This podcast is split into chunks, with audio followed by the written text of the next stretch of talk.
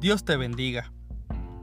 De las muchas tareas que hay que hacer en el hogar, siempre hay unas que se pueden disfrutar de hacer y otras que no nos queda más remedio.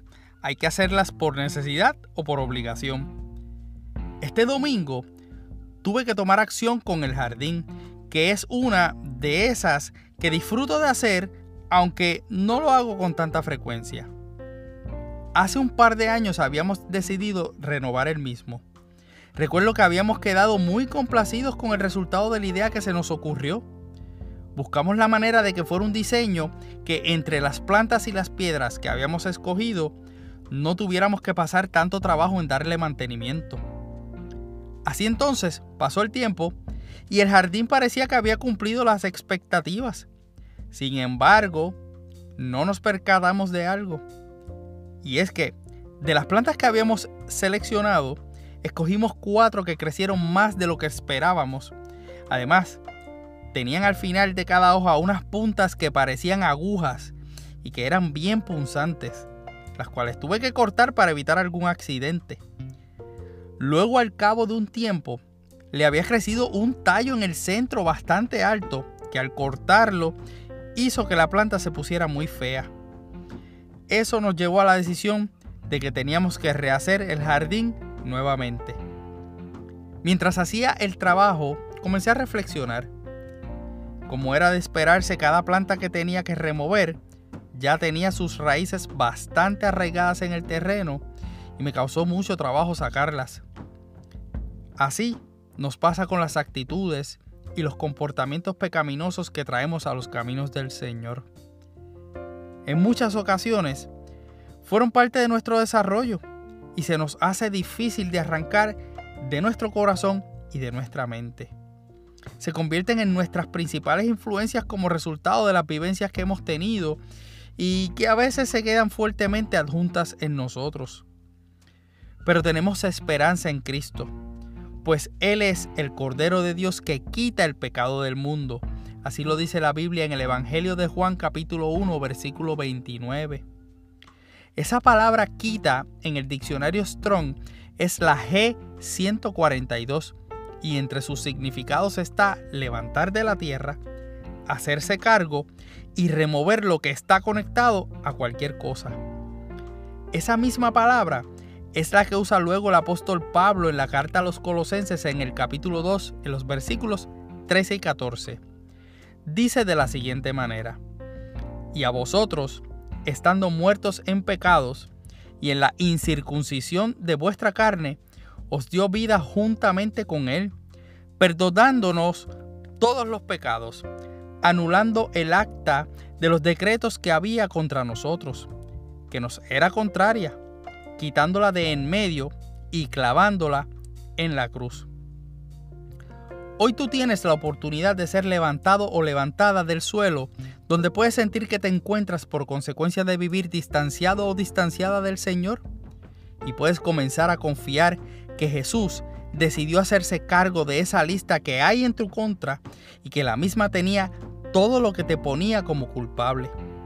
Él la quitó del medio para poder tener una relación contigo y te dio una manera para remover de tu corazón y de tu mente cualquiera que fuera la condición de pecado a la cual estés conectado o conectada.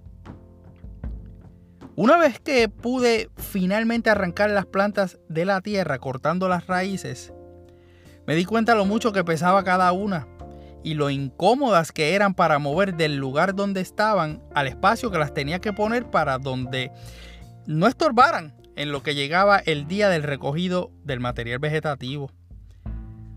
Tú no tienes que pasar ese trabajo de mover tus pecados. Ni siquiera tienes que esperar al día de recogido de los mismos. Ahora mismo puedes tomar la decisión para dejar que Cristo sea quien cargue esas áreas de tu vida que estás intentando sacar de tu mente y de tu corazón y no has tenido éxito. Aquellas que controlas por tus propias fuerzas o las que sigues postergando en entregar al Señor. No importa el peso o el tiempo que lleven sembradas en ti, puedes echar sobre Jehová tu carga y Él te sustentará.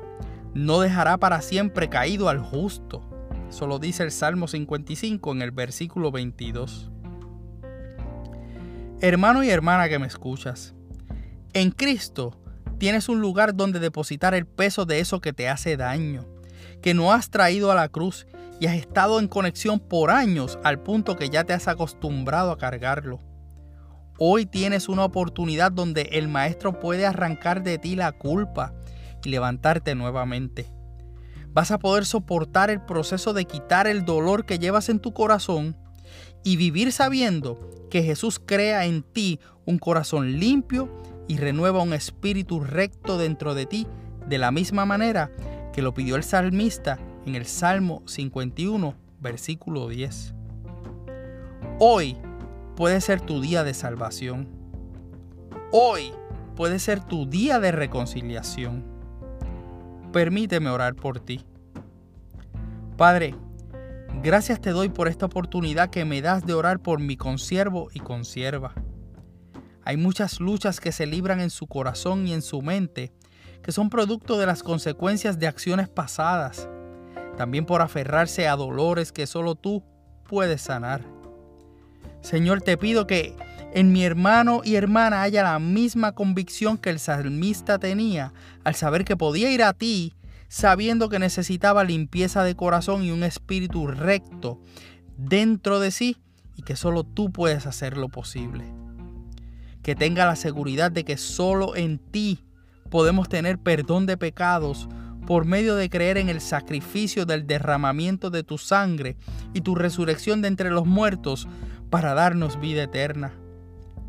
Si quien me escucha te necesita, Señor, en este momento te pido que entres en su corazón y lo hagas nuevo.